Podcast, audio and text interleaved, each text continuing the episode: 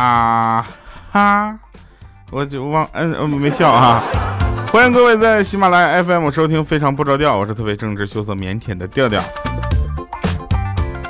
我是一个非常腼腆的人啊，大家都知道我很羞涩，对不对？但是对于怎么说呢？对于一些原则性的问题，我是不容忽视的。比如说，如果啊，如果说大家这个呃出现了一些分歧，我们是可以友好的协商的。但是你的行为如果已经触犯了法律，我觉得这就没有什么好协商的，最近呢，又到年底了哈，今天我们要聊一聊这个还钱的事情啊。最近呃，大家也可以看很多的新闻啊，上面说这个呃各个呃公司啊都在财务清清账，是不是啊？有的公司呢在算自己欠了别人多少钱啊，然后赶紧还人家钱啊。有的公司呢在算啊别人欠自己多少钱啊，去让别人把钱还过来，对吧？总之年底之前希望把这个账平掉，对吧？就不要把这样的钱呢拖欠到这第二年。但有的公司呢，他是在想怎么把这个欠别人的钱继续拖下去。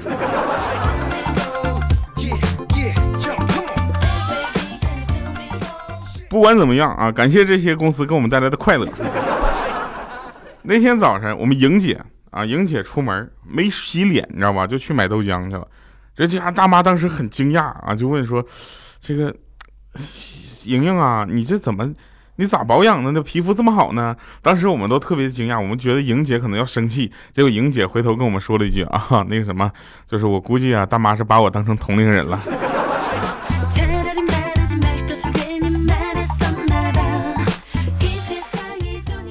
这样啊，我们做一个决定，好不好？我们下期节目和下下期节目，我们从现在开始来个尝试啊。节目有总要改版嘛，对不对？像小米、小小米这样的事情，大家都听多了。我们会偶尔抽一些大家留言这个点赞数比较高的人啊，我跟给你们讲讲他们的糗糗事儿，知道吧？那天呢，就比如说啊，我们这这一期节目就已经有了啊。我们有一个朋友呢叫易水寒，留言里他是这么写的，他说：“天王盖地虎，调调二百五。”宝塔镇河妖，调调一身膘。来，易水寒，对不对？易水寒，好的啊，朋友们别着急，易水寒的事儿来了。就前两天，他跟他朋友逛街，你知道吧？两个男生，两个大老爷们儿，手牵手逛街之后，看上了同一款高领毛衣，他就找那个店员啊，拿那个衣服准备试一下。然后那店员说：“哎呀，他能穿，你穿不了。”当时那易水寒心里非常的不舒服啊，他是这么想：怎那怎么的？我我比我这个朋友瘦多了，凭什么他能穿我就不行呢？啊！结果呢，那店员说了，你那个头太大了。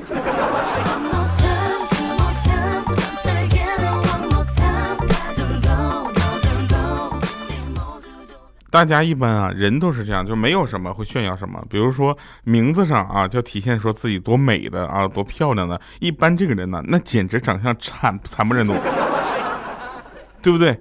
你看看我们莹姐啊，莹姐是怎么呢？她的名字后面加了一串英文，对不对？那就说明什么呢？她的英文简直差的一塌糊涂。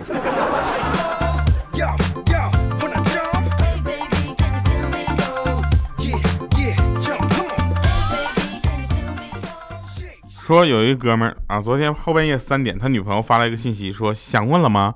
啊，他说你还没睡啊？然后女朋友回的信息，睡着了怎么给你发信息？你问的不是废话吗？然后他就来一句，是你先说废话的哟。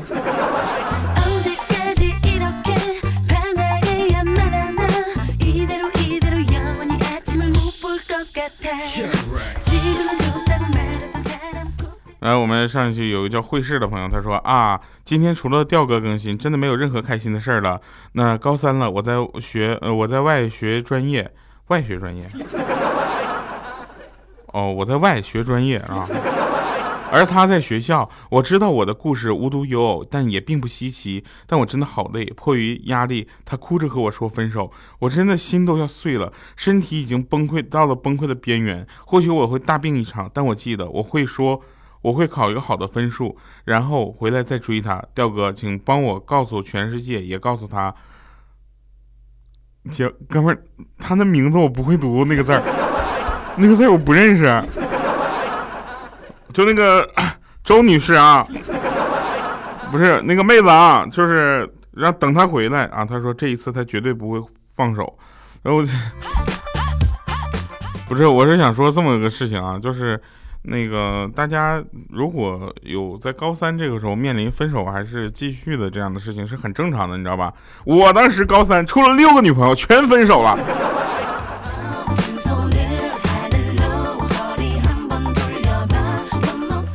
对不对？这个这没有什么的，但是呢，也希望如果你们两个无法继续下去，也希望你们能够有一个呃，怎么说呢，就是比较好的回忆吧，共同的回忆。但是也祝福你们两个能够尽量的在一起走下去，好吧？那天我我们办公室啊，在办公室里工作呢，然后有一群人就拉着两个男生到我们办公室说他俩打架。我跟你说。然后我一看，好家伙，这么冷的天啊，两个这大大老爷们打得满头大汗。后来我一问才知道为什么，说原来其中一个人啊，好不容易等到那个羽绒服钻出了一根小羽毛出来，然后小心翼翼的捧在手里，拿在走道里吹着玩。另一个人看到之后，一口气就给吹楼下去了。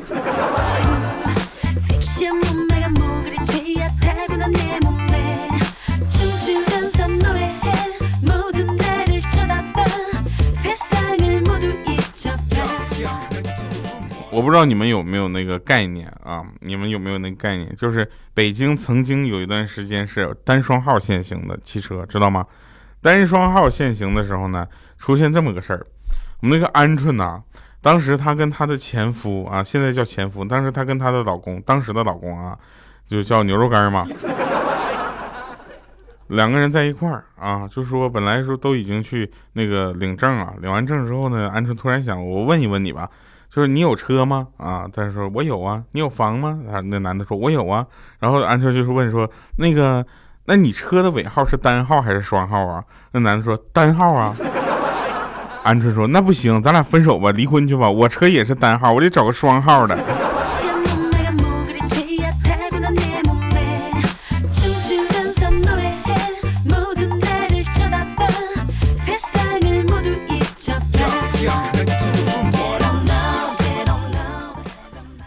那天呢，我们就试的一个这个女生啊，到底有没有这个逻辑这件事情？其实我觉得很多女生啊，逻辑真的很厉害啊，特别厉害，你知道吗？就厉害到什么程度呢？就是，嗯，她的逻辑程度不亚于任何就是侦探，你知道。但是呢，有的时候呢，也傻的着实可爱。比如说，我当时啊，跟我前前前前任女朋友表白的时候，我说我喜欢你，做我女朋友可以吗？然后电话的那头没有反应，当时我就沉不住气了，我就小心翼翼的问我说：“你在干嘛呀？”他说：“我在点头啊。”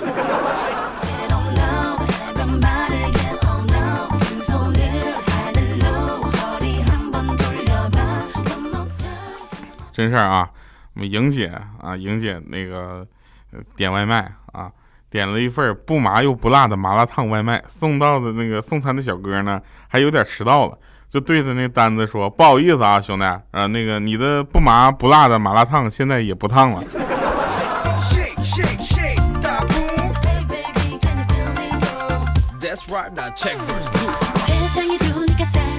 我们那个留言啊，大家就经常的留言，因为你们留言只要点赞数够高的话，我们在节目里经常会提到你。比如说，我们有一个人的名字叫口含薄荷心微凉，我去，你这名字是不是应该还有下半句啊？对不对？然后，呃，他说最后一首歌上上个节目最后一首歌歌名叫什么？太好听了啊！上上期节目那首歌是我同学的，叫《告别青春》。我在线下活动里我也可以唱这首歌，如果你喜欢的话，你来参加我的线下活动，我唱给你听。你要是对不对？你要是想学这首歌的话，我可以教给你听。我跟你说，调调是个全能的调调。对不对？既然已经到这个地步了，我也别不好意思了，是不是？那前两天我们公司啊就在那块看新年计划，说二零一七年只剩下一个月了。你个人调调，你个人你的年度计划实现了多少呢？我说我是这么实现的，我二零一七年最后一个月，我发现了凡是花钱的计划我基本都落实了，凡是赚钱的计划也基本都没戏。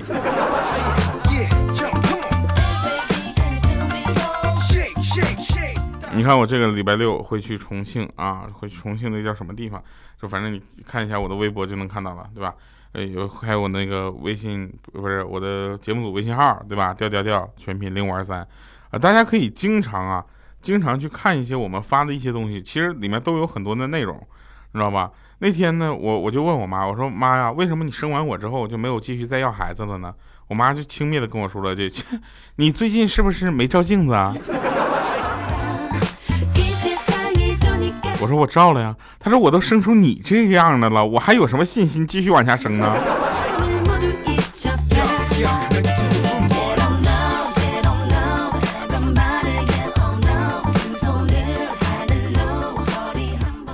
发现我这两天好长时间没有给我爸打电话了，我就有点想给他打一个，刚接通啊，然后我爸就咆哮啊，说我都跟你说了，我不买保险，不买保险，你怎么又打过来了？当时我赶紧说，我说爸，我说你儿子啊，我爸又说，说你别我儿子，我孙子也没有用啊。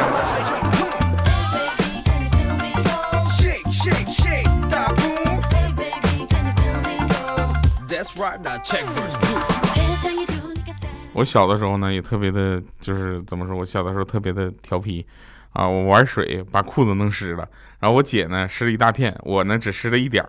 我心想，这回挨揍的肯定是我姐，对不对？结果没想到，我爸看到我裤子湿了，上来啪一个大嘴巴子，就说多大还尿裤子？我当时就不愿意了，指着我姐就说你你看我姐。然后我爸扭头看了一眼我姐，回头啪又给我大嘴巴子，说你还敢尿你姐一身？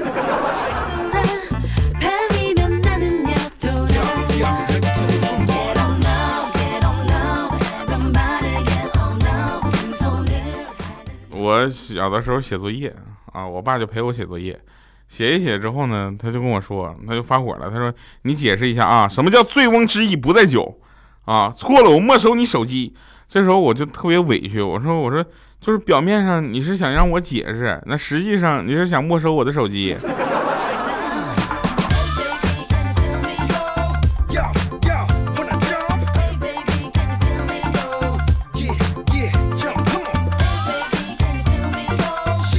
上期节目还有留言说微胖呃微胖界女神，她说我爱你胖调调，我也爱你微胖界女神，是吧？然后呃有那个有一个也是特逗啊，这个我们的鹌鹑你知道吧？因为大家都知道鹌鹑是个女孩嘛，对不对？然后因呃母鹌鹑嘛，然后她她妈妈就喜滋滋的跑回家说，哎呀鹌鹑哪不是姑娘啊？别老闷在家里啊！那跟老妈上街去，咱就发财了。这时候鹌鹑就想，老妈咋就发财了呢？然后他妈妈就说了，是真的，你完全可以靠脸吃饭呢。这时候鹌鹑就很羞涩，说：“老妈，你拿我开心是吧？就我这样，我自己又不是不知道，我靠脸吃饭。”他妈妈说了，不是，是那个你在路上被一个小伙子撞了。我说作为女婿，对不对？然后这事就算了啊，如果不行呢，就赔我一千块钱。然后呢，他那个鹌鹑就说：“那结果呢？”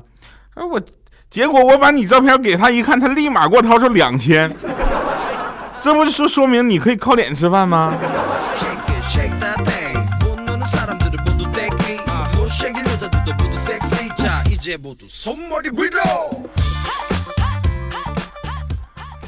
真事儿啊。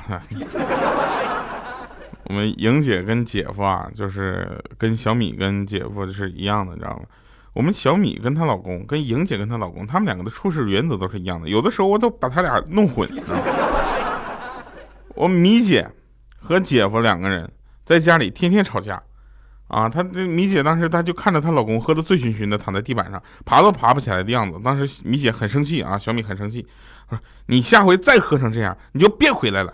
啊，这时候呢，她老公就很淡定啊，看着她说：“要要不是喝成这样，我我我我愿意回来呀。”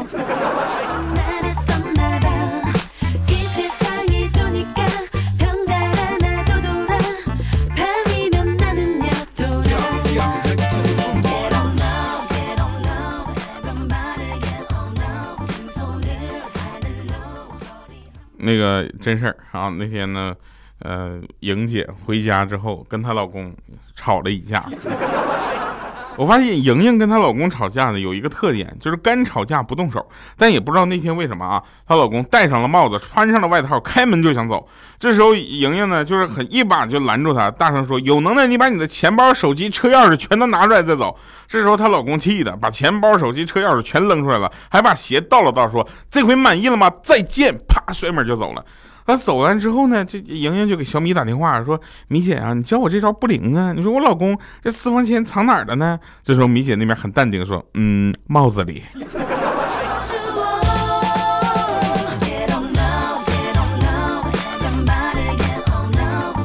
来，我们今天的这个话题就是：你吃完红心火龙果之后，拉的粑粑会是紫色的吗？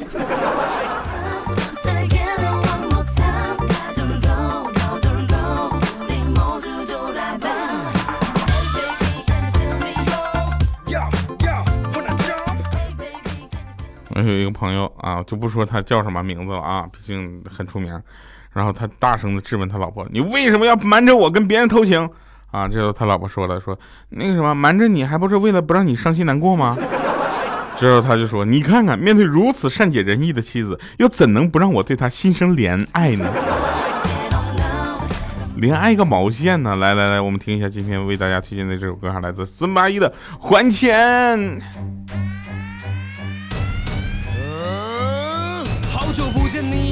打招呼说话特好听，说遇到了些经济困难，真是伤透脑筋。什么只有我能帮助你，因为我特别好心，却只让我感觉像是半路杀出个程咬金，眼神是可怜巴巴，哭的是稀里哗啦。我还试着问自己，难道不该帮帮他吗？这那样经济，老婆狠啊，只能家头等你下锅。平时都喊老爹的，今天居然开口的喊我大哥。借钱那样子头过年，讲穷的只剩把火钱。表情无法形容，真的是妙不可言。如果我拒绝你，啊你肯定会生气。如果我是借给你，怕前半会有争议。可你苦苦哀求，我最终还是决定掏出了腰包，把钱？借给了你后，你笑笑的对我把手招招，还在胸口保证会在多少时间之内还清。都记好了，有些话我不想说的太难听。多久还钱？现在还钱？天经地义。多久还钱？还钱？多久还钱？有借有还，天地良心。多久还钱？还钱？多久还钱？现在还钱天经地义。多久还钱？还钱？约定的期限到了？我考虑你的感受，我也不提。看你一天活得潇潇洒洒也是不急。不给你打电话的话就没有。这期节目下面会不会就是呃刷屏说掉啊？我们吃完红心火龙果那颜色呀，那粑粑的颜色呀。啊，那个神返场啊，说有一个朋友呢，他是他说她老公是以前她的客户啊，他都是大大学毕业毕业那年啊，毕业那年。他接了个大单，却没有钱请客户吃饭，于是呢，他就把这个呃客户呢带到家里，亲自给他做饭吃。然后这个客户呢，一个劲儿的夸他手艺好。之后呢，他们两个又去了电影院，啊，然后就酒店，然后就领证了。啊，就这样的，就我跟你说啊。办业务啊，包括是公司和公司之间的事情啊，我跟你讲，那简直特别的有筋道啊！好了，以上是今天节目全部内容，感谢各位收听，我们继续听完这首歌，我们下期节目再见，拜拜，各位。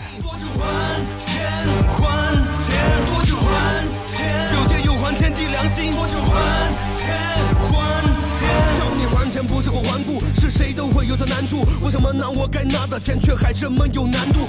还称兄道弟，说着要坚守道义，最后却是看到双方爆发语言暴力。当你还钱时，到了自己说出的期限，为何你却一而再再而三的欺骗？借钱给你是我对你的一种信任，但你嘴里说出的都是拖延的病症。钱变得敏感，让我们很小心翼翼。不借给你们，就会觉得我不讲义气。当钱借给了你，还故意失去这段记忆，那么。我们做这样的事情又有什么意义？循环的讨债，循环的跑债，循环的中国又多出了一个老赖，钱没了还可以挣，可怕的是失去信誉，别让你的人生烙下这不好的印记。多久还钱？欠债还钱，天经地义。多久还钱？还钱？多久还钱？有借有还，天地良心。多久还钱？还钱？多久还钱？欠债还钱，天经地义。多久还钱？